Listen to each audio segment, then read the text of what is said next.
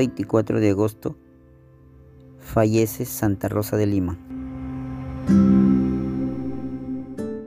Morropón. Anuncian un nuevo bloqueo de carreteras si no agilizan las obras. Han transcurrido cuatro años y la rehabilitación del cambio departamental sigue en el olvido. Sechura. Piden inicio de obra de pistas y veredas valorizadas en 3 millones. Más de 100 moradores del asentamiento humano San Martín del distrito de Vice marcharon por las calles para exigir se inicie una obra de pistas y veredas. El Ministerio de Vivienda, Construcción y Saneamiento comenzó el traslado de 67 módulos temporales de vivienda que se instalarán en el distrito de La Huaca, provincia de Paita, región Piura, para albergar a las familias damnificadas tras el sismo de magnitud 6.1 que remeció el departamento de Piura.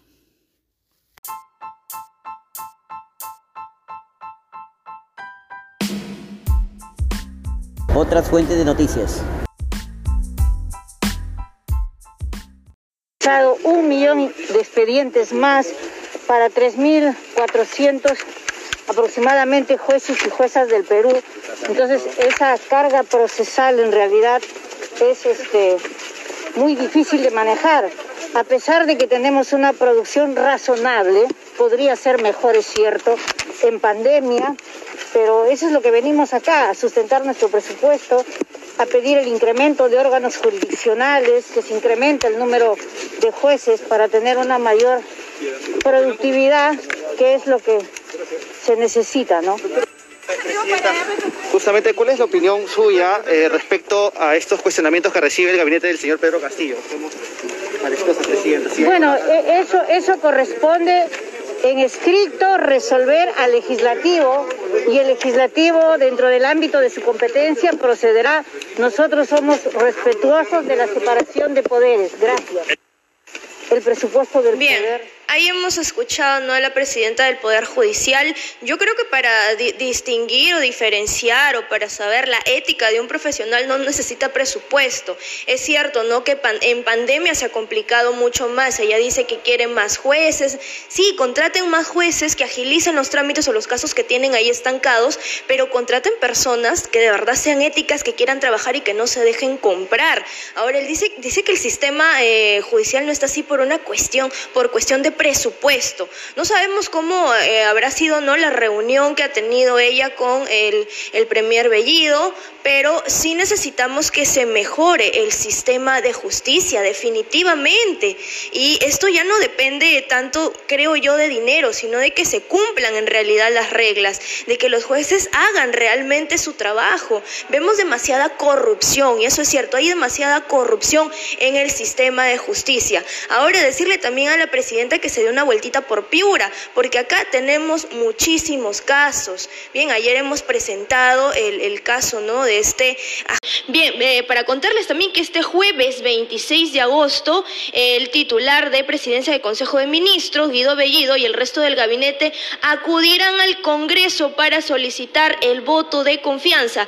Esto tras acordar la fecha con la presidenta del, Congreso, María, María del Carmen Alba. Así es, este 26 se va a definir si el Congreso decide o no dar el voto de confianza al gabinete Bellido.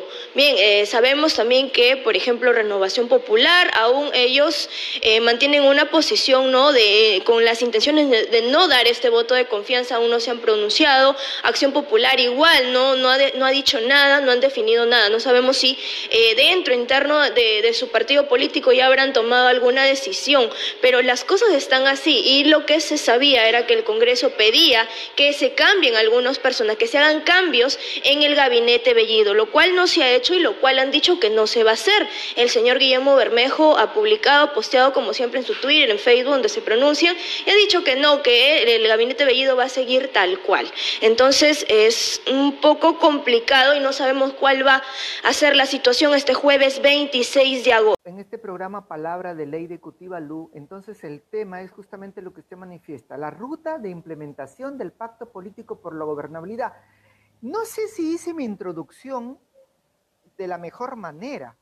Es decir, nosotros en Piura tenemos un plan regional de desarrollo concertado y de ahí se deriva un pacto político por la gobernabilidad No sé si Víctor nos puedes ayudar a explicar un poquito, pero así muy resumidamente, eh, cuál es el camino que hemos emprendido ya hace algunos años en la región Piura y luego nos vamos complementando a medida que avance el programa en la comprensión del mismo.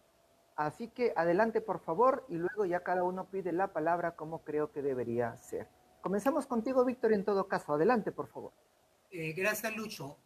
Como bien lo señalaste eh, en tu presentación de bienvenida, el plan de desarrollo concertado es un instrumento de gestión participativo que ha sido uno de los hitos que logró la Mesa de Concertación para la Lucha contra la Pobreza en los primeros años de este milenio, porque los planes de desarrollo se trabajaban solamente desde gabinete y no se hacía participar a la sociedad civil representada por sus organizaciones.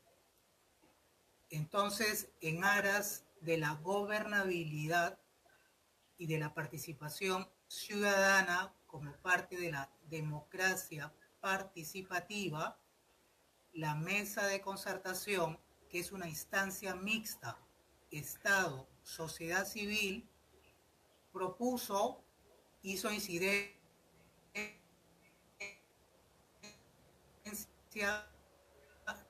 realizó nacional para validar dos institutos de gestión que promueven la participación de la ciudadanía y que aseguran la gobernabilidad. Uno de ellos, el Plan de Desarrollo Concertado, que no es otra cosa que trabajar con la población organizada, recoger sus necesidades, sus expectativas y eso plantearlo en un documento que recoge la visión del territorio. No es un plan del gobierno regional, es un plan de la región. Muy bueno, muy bueno. El gobierno regional, las municipalidades, las empresas toman como insumo este plan de desarrollo para sobre él trabajar sus planes estratégicos institucionales. Y el otro instrumento, el presupuesto participativo. Sobre la base de esta experiencia, en el 2005 o a partir de 2005, la mesa de concertación como instancia mixta Estado-Sociedad Civil comienza a trabajar estos pactos por la gobernabilidad, que no es otra cosa que sobre las demandas sentidas por la población, dichas en los planes de desarrollo concertados, lograr el compromiso de los candidatos, en este caso al gobierno regional, para que como candidatos se comprometan y una vez quien resulte ganador asuma el compromiso de implementar este pacto, que no es otra cosa que recoger las necesidades de la población que ya están escritas en el plan de desarrollo concertado regional.